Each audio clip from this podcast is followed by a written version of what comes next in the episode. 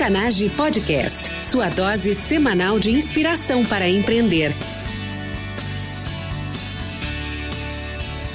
Com você, time Octanage, Vinícius Faquineto e André Piazza.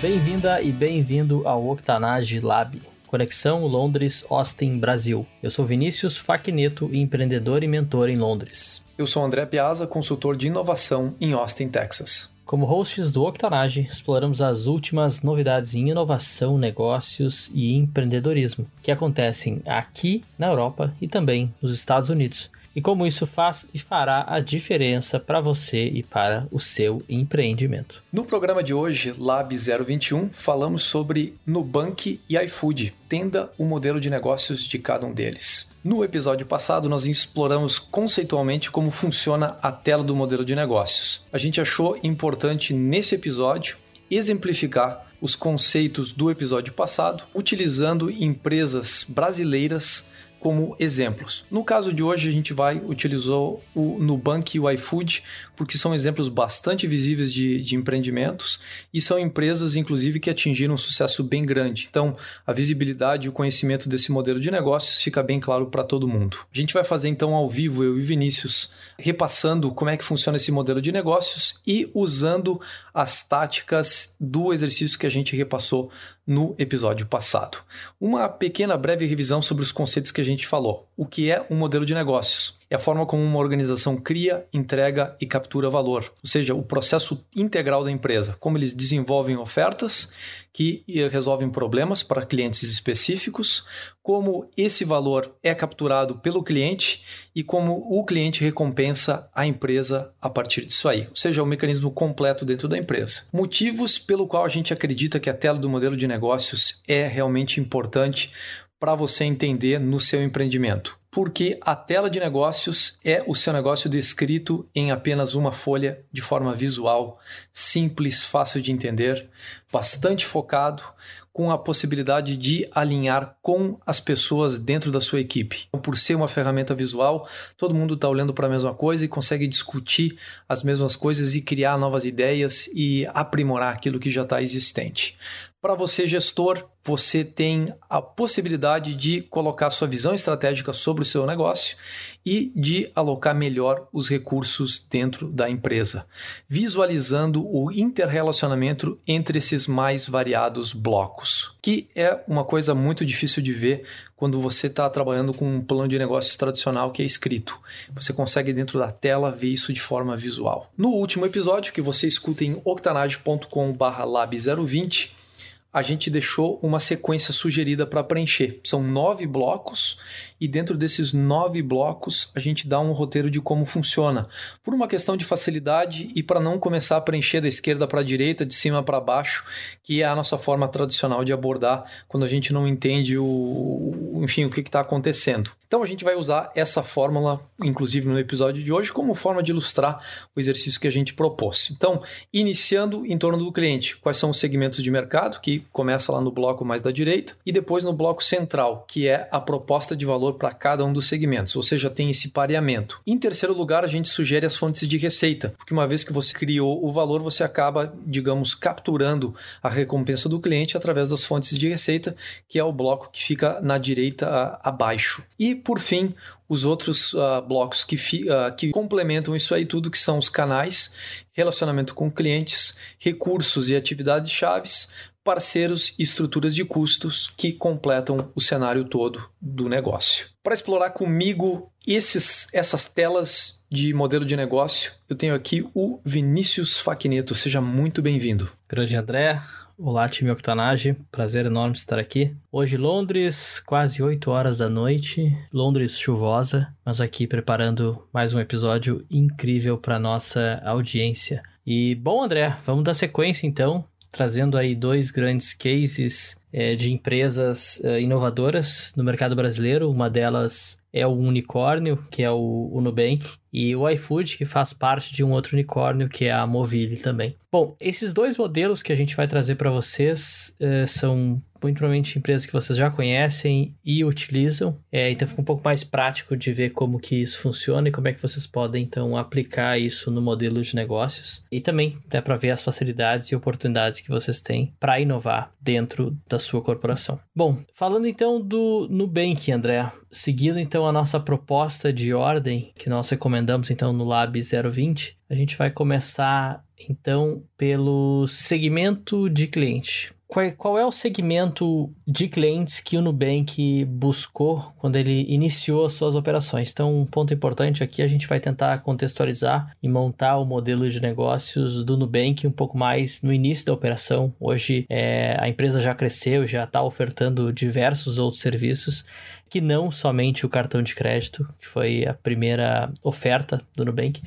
Mas o segmento de clientes, então, eles uh, focaram em jovens e adeptos à tecnologia. Por quê? Porque toda a proposta de valor que o André vai mencionar na sequência, ele é baseado em tecnologia. Eu, por exemplo, o meu pai, até hoje, tem medo de fazer pagamentos pela internet. Então, a gente sabe que tem um, um caminho muito longo aí até a adaptação completa né, de todos os, os segmentos, né, de todas as faixas etárias aí de clientes, mas é muito mais fácil quando você tem claro quem é o, o cliente que está mais apto a consumir o seu produto. Então, esse é o primeiro segmento, né, jovens, e inclusive 70% da base de clientes do Nubank tem menos de 36 anos. E uma outra oferta também é o primeiro cartão de crédito. Acabou acontecendo também uma educação aí financeira de jovens, né, poderem optar por uma plataforma mais simples, moderna, né, amigável, então o seu primeiro cartão de crédito. Muito bem lembrado. Bem legal essa abordagem, Vinícius, de, de trabalhar o Nubank clássico e o grande diferencial que a gente consegue ver, de fato,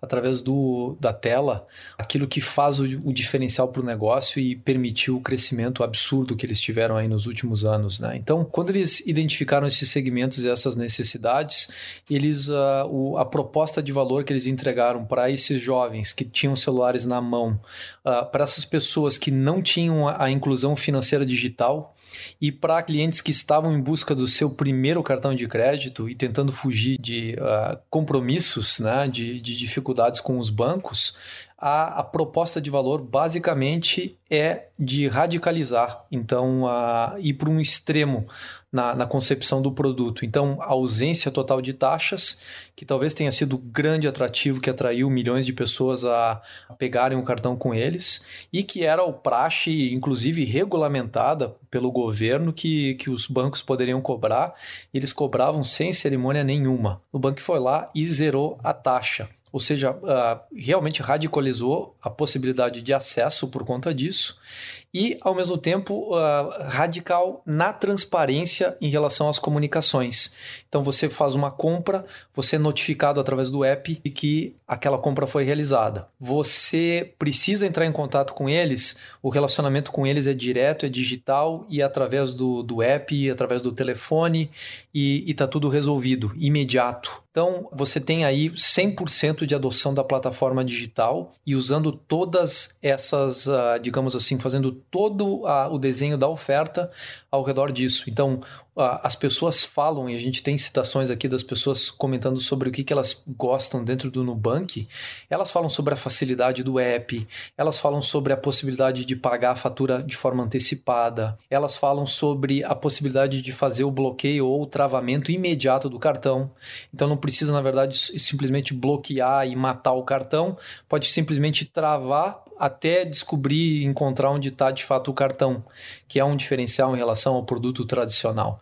E uma série de outras funcionalidades. Inclusive, eu vejo aqui que eles foram criando produtos muito próximos do usuário. Então, em, em vez de ser o, o, o produto de cartão de crédito bandeira X, Platinum, Super Credit, não sei o que, eles criaram simplesmente uma conta chamada Roxinho, muito mais próximo das pessoas e que realmente radicalizou esse acesso a um produto financeiro por parte das massas. Tanto que estão aí, 36 milhões de pessoas no Brasil já pediram para ter o cartão de crédito da Nubank. e no final das contas são hoje mais de 17 milhões de pessoas têm uma conta digital dentro do Nubank.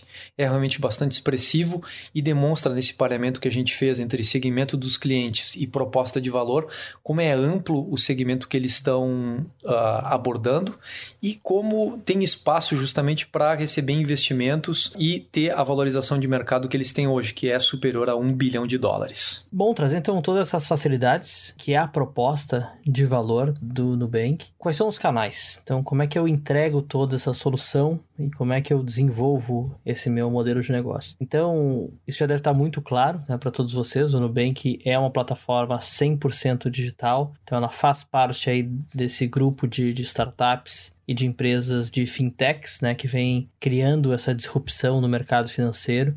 E uma coisa que é bem legal e, vocês podem ver em relação às propostas de valores, né, de, por exemplo, receber uma notificação toda vez que você faz um pagamento, ter o controle do seu cartão de crédito caso você perca ou você, por algum motivo, esqueceu em algum lugar, você quer bloquear ele automaticamente. Então, um dos grandes diferenciais em termos de, de, de soluções e de empresas que já nascem digital é que elas têm a possibilidade de oferecer o controle para os seus usuários. Então, por exemplo, se eu uso um banco tradicional, eu não me sinto no controle, porque para tudo eu tenho que ligar eu não enxergo nada, eu não sei né, como que as coisas estão. Então, por exemplo, essa semana eu precisei trocar o nome e algumas informações do meu banco. Então, eu aqui em Londres, eu ainda preciso escrever uma carta à mão, assinar e mandar para o correio. E já é um banco, obviamente, que tem um app, tem soluções na internet, mas assim, tem muito processo, muita coisa burocrática que, que trava e eu não me sinto 100% no controle. Diferente de soluções né, de fintechs que já nasceram 100% digitais, que já tem chat, tudo tu faz pelo app, o que tu precisa alterar esperar, ele já conecta, tu já envia uma mensagem. O próprio TransferWise, que é um outro modelo de negócio, uma outra empresa aqui é muito forte. Então eu tenho esse, esse cartão também, então eu posso bloquear o meu cartão quando eu quiser. Então te dá o controle e é o que o ser humano busca, né? Ninguém gosta de não estar no controle.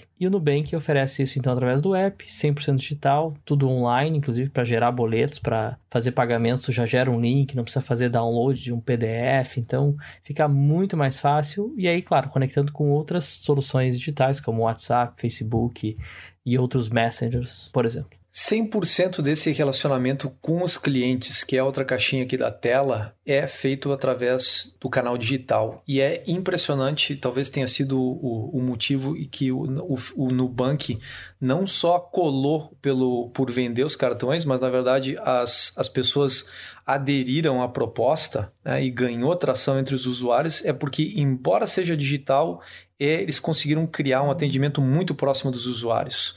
Então as pessoas falam inclusive em carinho no atendimento. As pessoas têm exemplos aí de uh, cartões de aniversário escritos à mão, enviados pela equipe do Nubank. Não sei se isso aí acontece para todo mundo aí, mas tem usuários que reportam isso.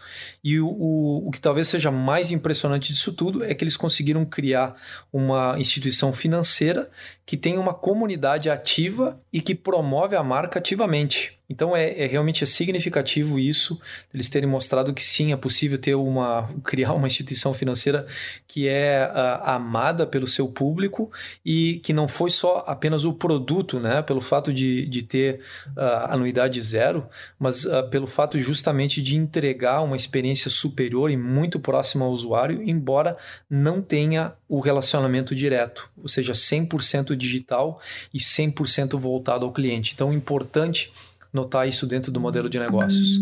Proximidade em relação a, a isso tudo. Fontes do, de receita para o Nubank. Eles não cobram as taxas do cliente, mas eles ganham um percentual sobre as transações financeiras, ou seja, eles fazem aquele modelo tradicional das operadoras de cartão de crédito. E eu vou, vou mencionar aí marcas Mastercard, Visa e assim por diante. Então, eles ganham em cima disso aí e, obviamente, por ser uma instituição financeira, eles ganham com, com os juros obtidos porque as pessoas, enfim, estão retendo contas com eles também e eles têm essa possibilidade. Então, para o produto conta, eles têm a possibilidade de ganhar nos investimentos, para o produto cartão de crédito, o percentual sobre as transações e também juros sobre o atraso, que infelizmente nem todo mundo paga em dia e é uma forma clássica tradicional de se fazer negócio no mercado financeiro. Próximo bloco, recursos-chave. Então aqui, acho que o Nubank conseguiu criar muito bem e ficou muito claro é, para todos o poder da marca e da cultura da empresa. Então isso aqui realmente é algo importantíssimo e foi, foi um dos,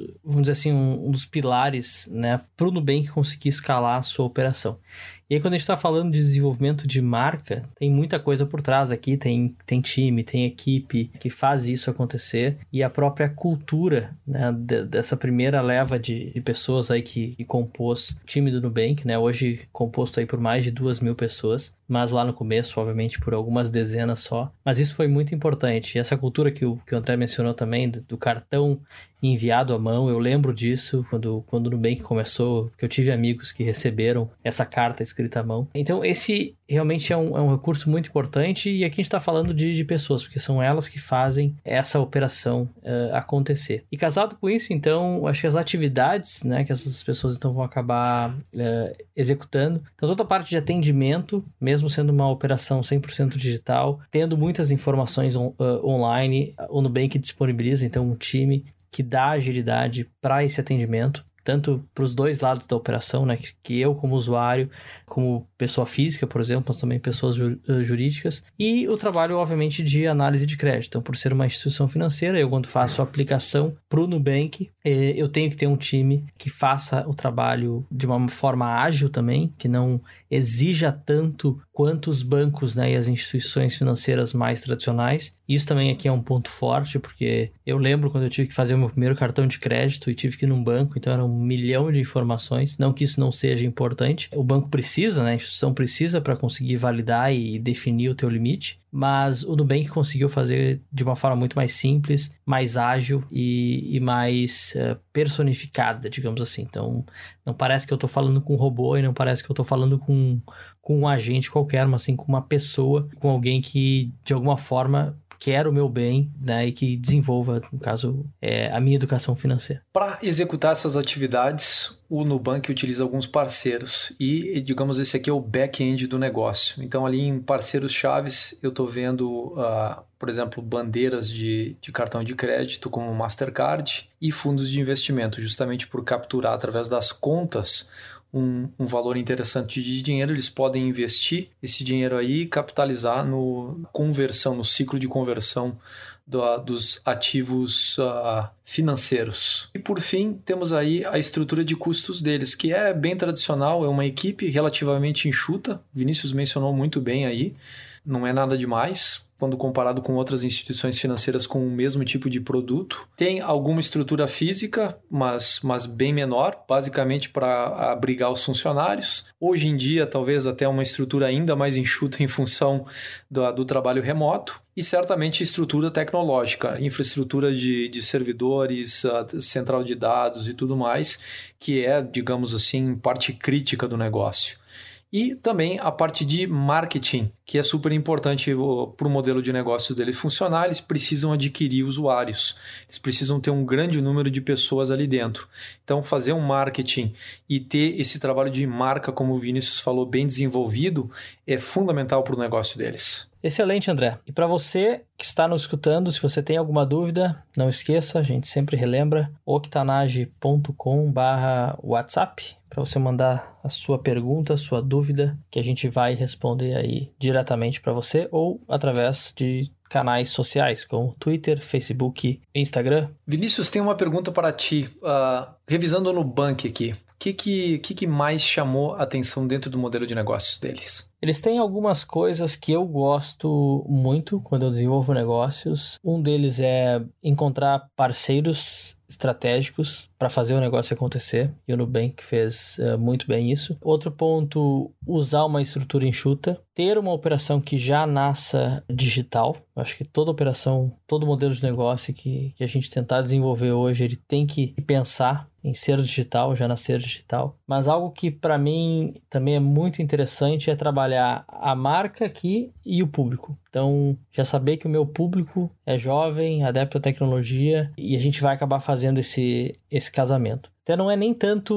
o apelo, né, que eu sei que foi um grande, um grande fator para o crescimento de ofertar o cartão de crédito sem anuidade, né, no, no mercado naquele ano onde todas as outras empresas cobravam, mas eu acho que esse apelo de marca jovem, digital, pessoal, diferente, eu acho que, que fez toda a diferença. Eu noto essas coisas e eu noto a sequência de passos que eles usaram para catapultar o negócio para o unicórnio. Uh, primeiro passo é identificar uma proposta de valor para um segmento de usuários. No caso, se eu fosse resumir, a proposta de valor deles era radicalização ao acesso a produtos de investimento financeiro. No caso, primeira oferta deles, um cartão de crédito e o principal atrativo, a ausência de taxas. Então, a vantagem que eles ofereceram. Segunda etapa dentro do, do processo deles foi o aumento expressivo do número de usuários. Então, uh, adquirir todo e qualquer usuário que, que tivesse disponível dentro dessa oferta. E o que a gente vê repetidas vezes em outros unicórnios que tem justamente essa o mercado assim tão grande como o deles, né? milhões e milhões de pessoas disponíveis. Então, se é esse o modelo de negócio, para ter sucesso, eles precisam ter um número grande de pessoas lá dentro. E uma vez criado lá dentro isso, é estratégias de, de adoção e de uh, percepção marca. Então, 100% de, de relacionamento digital e, e aquilo que as pessoas falam que é carinho no atendimento. Né? E as pessoas realmente gostaram disso e eles foram incrementando de diversas formas isso. Mas basicamente aí tá, tá, tá feito isso aí e o Vinícius lembrou muito bem, tem uma estrutura de custos enxuta. De nada adiantaria eles entregarem todas essas vantagens se a estrutura deles de, de custo, que é o lado esquerdo do modelo do Canva, estaria comprometida como a de um banco tradicional. E falando nisso, é por isso mesmo que muitas empresas conseguem escalar e se manter no mercado por mais tempo, onde o foco também né, da operação, obviamente, é escalar. Então, precisa ter um número grande de clientes ou de pedidos. Então, já transicionando aqui para o nosso modelo de negócios do iFood, onde tu ganha participação e essa participação ela é super pequena, então realmente é baseado no volume. E, e não é porque o Nubank não tem agência bancária que eles não têm um custo altíssimo também, com certeza eles têm, mas a operação ela é sustentável e, e com certeza deu gás aí para eles crescerem, conseguirem rodadas aí de, de, investimentos até se tornar então um unicórnio, é, valendo então chegar no valuation de, de um bi.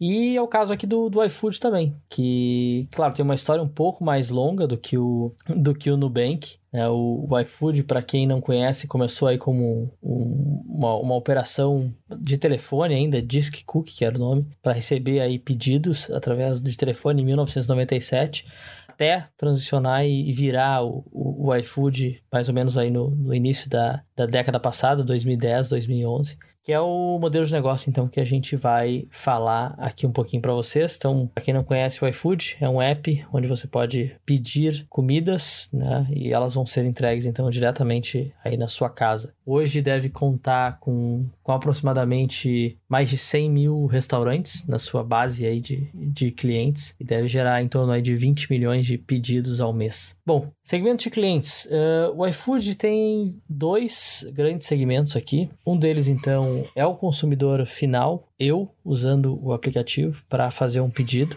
Mas para isso acontecer, obviamente, eu preciso da rede de restaurantes. Então, seriam os associados e parceiros também do iFood. Então, eu consigo trabalhar, então é um modelo de negócios que trabalha o B2C, né, que é Business to Consumer, né, que é eu, direto para o cliente, porém também trabalha o B2B, Business to Business, então ele faz o trabalho, desenvolve negócios diretamente com outros restaurantes. Seguindo a sequência aqui, é importante notar que para cada um desses segmentos de clientes eles desenvolvem uma proposta de valor, porque justamente o iFood é um marketplace, é uma plataforma que justamente tem o valor de intermediar duas ou, ou mais partes uh, interessadas. No caso, o segmento de consumidores e o segmento de restaurantes mencionados. E para cada um deles, então, a proposta de valor para o consumidor é a possibilidade de receber Através de tela entrega o, a comida dos melhores restaurantes da região. Inclusive aqueles que não estariam disponíveis para as pessoas que não têm acesso a, a carro e tudo mais, que seria muito, muito inconveniente ir até o restaurante, elas têm a possibilidade de receber essa comida quentinha em casa. E para os restaurantes, a grande vantagem é de aumentar o número de clientes. No início, é adquirir novos clientes que, que não viriam até o restaurante. Depois que a plataforma, depois que esse modelo de negócios decola, é a possibilidade de você ter uma presença competitiva, evitar que as pessoas peçam de outro restaurante a comida que poderiam estar pedindo de você, inclusive a comida que prefeririam estar escolhendo de você. Por quê?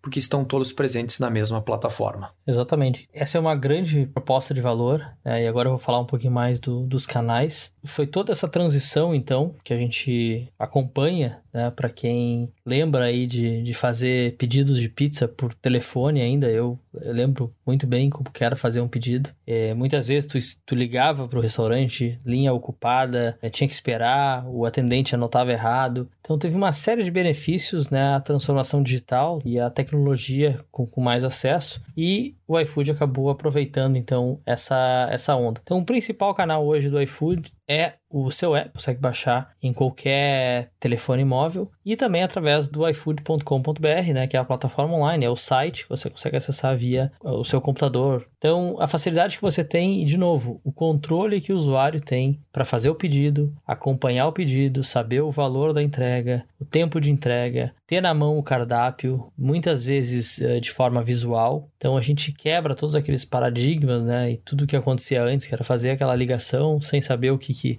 exatamente viria no seu pedido, ou receber um panfleto físico, então a gente acaba reduzindo muito custo de operação aqui também. É, e alinhado com a proposta de valor, eu consigo escolher a melhor comida. Se eu quiser optar pelo melhor preço, né, tu vai ter N opções lá, se vai ser a melhor comida ou a melhor comida pelo melhor preço. E para o restaurante, então, essa, real, essa possibilidade de crescer o seu negócio, ofertando então um, um, serviço de delivery em vez de contratar toda uma operação de entrega. E obviamente a gente dá sequência depois falando como que o, o iFood uh, monetiza toda essa operação. Em termos de relacionamento, o iFood como plataforma ele funciona como mediadores entre esse, essas duas partes, entre os clientes e os restaurantes e, portanto, ele precisa ter o atendimento muito diferenciado e muito facilitado.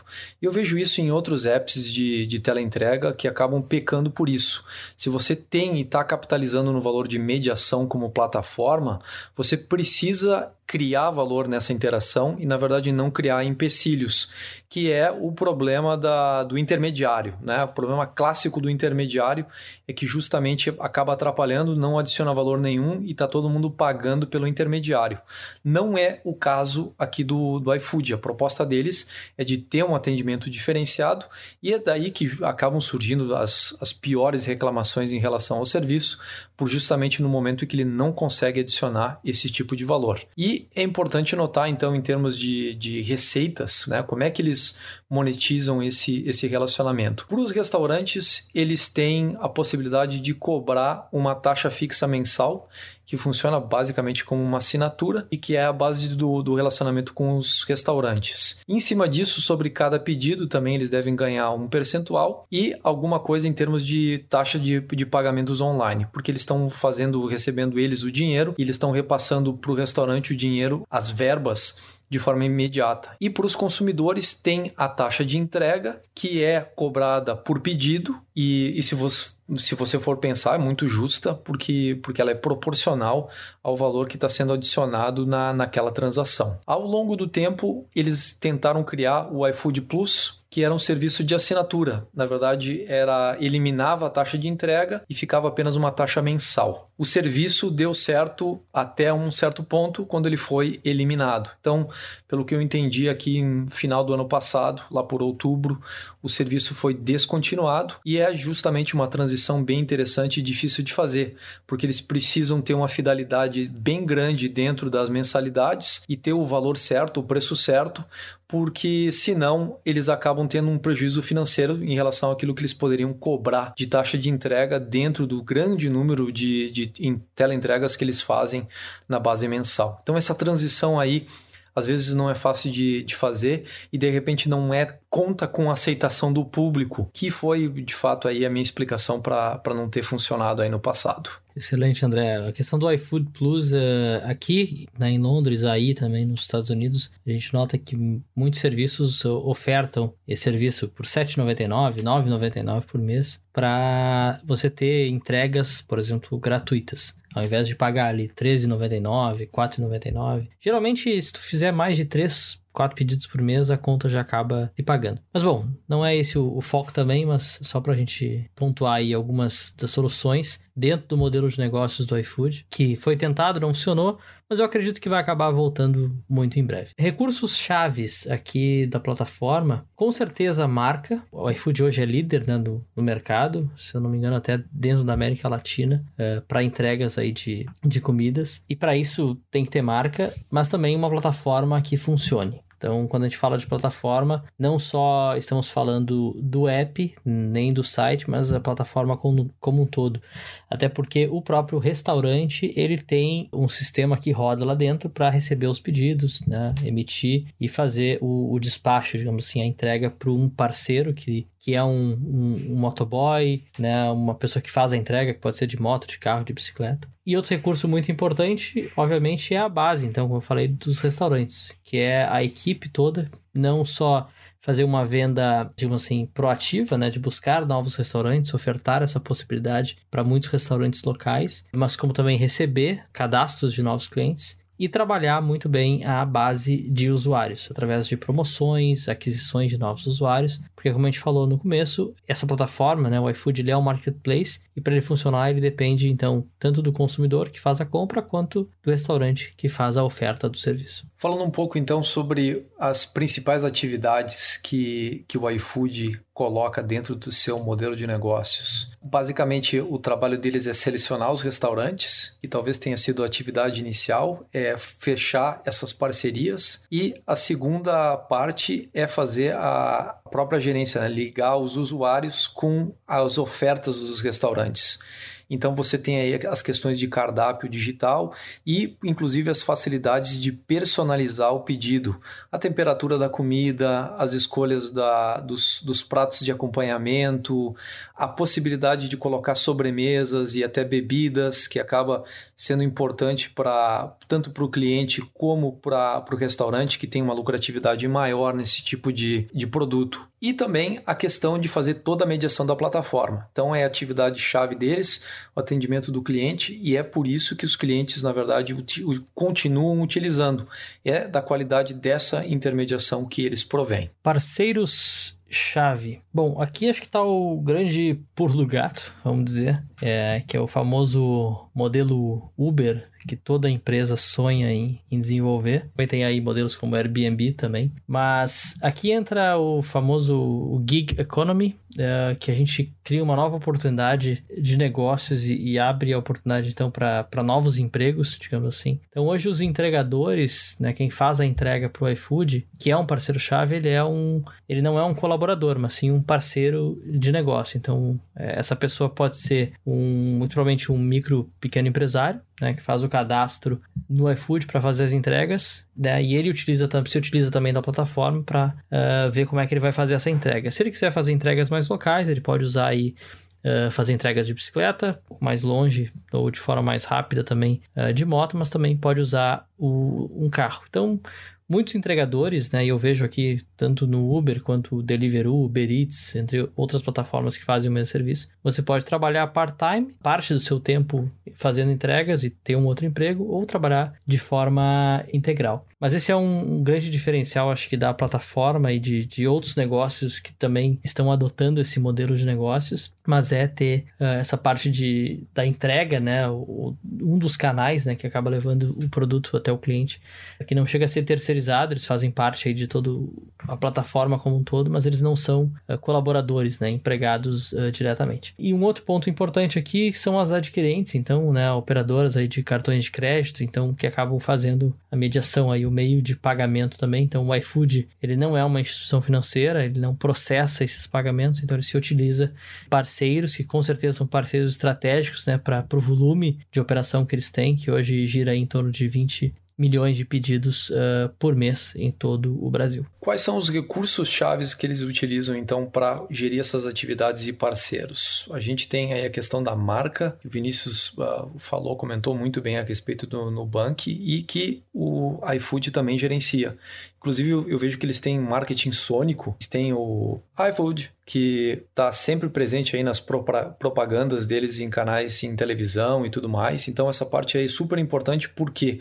Porque eles precisam ter um número de transações elevadas, eles precisam ter usuários ativos, eles precisam relembrar todo momento que a pessoa pode utilizar aquele canal, em função deles como plataforma. E também como recurso-chave eles têm a parte de, de toda a base de dados e cadastros de restaurantes, inclusive a gerência da oferta oferta em relação aos, aos próprios restaurantes. O que cobrar, como cobrar essas taxas, o que, que é justo, o que, que é demais e a própria questão do relacionamento. Entender quais são os restaurantes que estão com desempenho bom, que as pessoas estão gostando e desqualificar os restaurantes que não estão sendo bem adquiridos. Uh, tem exemplos aqui nos Estados Unidos de plataformas similares em que uh, as pizzarias estavam competindo pelo preço dentro da plataforma.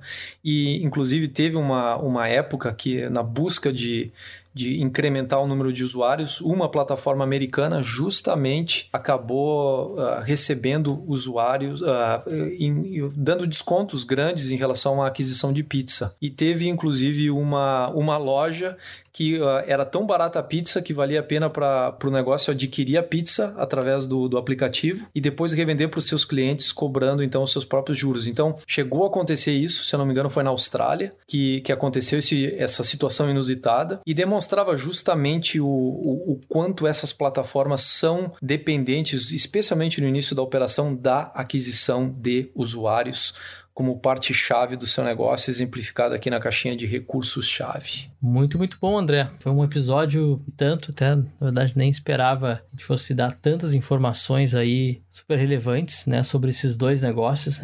Até a ideia desse episódio era a gente falar de três ou quatro modelos de negócio. Com certeza a gente pode falar mais, dependendo aí de como que for a repercussão. A gente está sempre então abertos a receber as suas perguntas, dicas. Se você quer fazer também o seu modelo de negócio, está buscando inovar dentro da sua empresa, entre em contato conosco. Uh, revise então esse episódio, octanage.com eh, lab 021. Então a gente vai colocar esses dois exemplos que a gente mencionou aqui do Nubank e do iFood para você ver né, de forma visual. Depois você pode revisitar e escutar esse episódio novamente. Lembre de escutar o Lab 020, se você não escutou ainda, que vai ficar muito mais fácil para entender todas as etapas, né, o passo a passo, então, para o desenvolvimento do modelo aqui da tela de modelos de negócios. E como sequência, né, eu e o André estaremos todas as semanas né, desenvolvendo, planejando, pensando uh, e gravando novos episódios para você desenvolver o seu negócio e transformar ele nessa era digital. Time Octanage, até a próxima. Octanage Podcast, sua dose semanal de inspiração para empreender.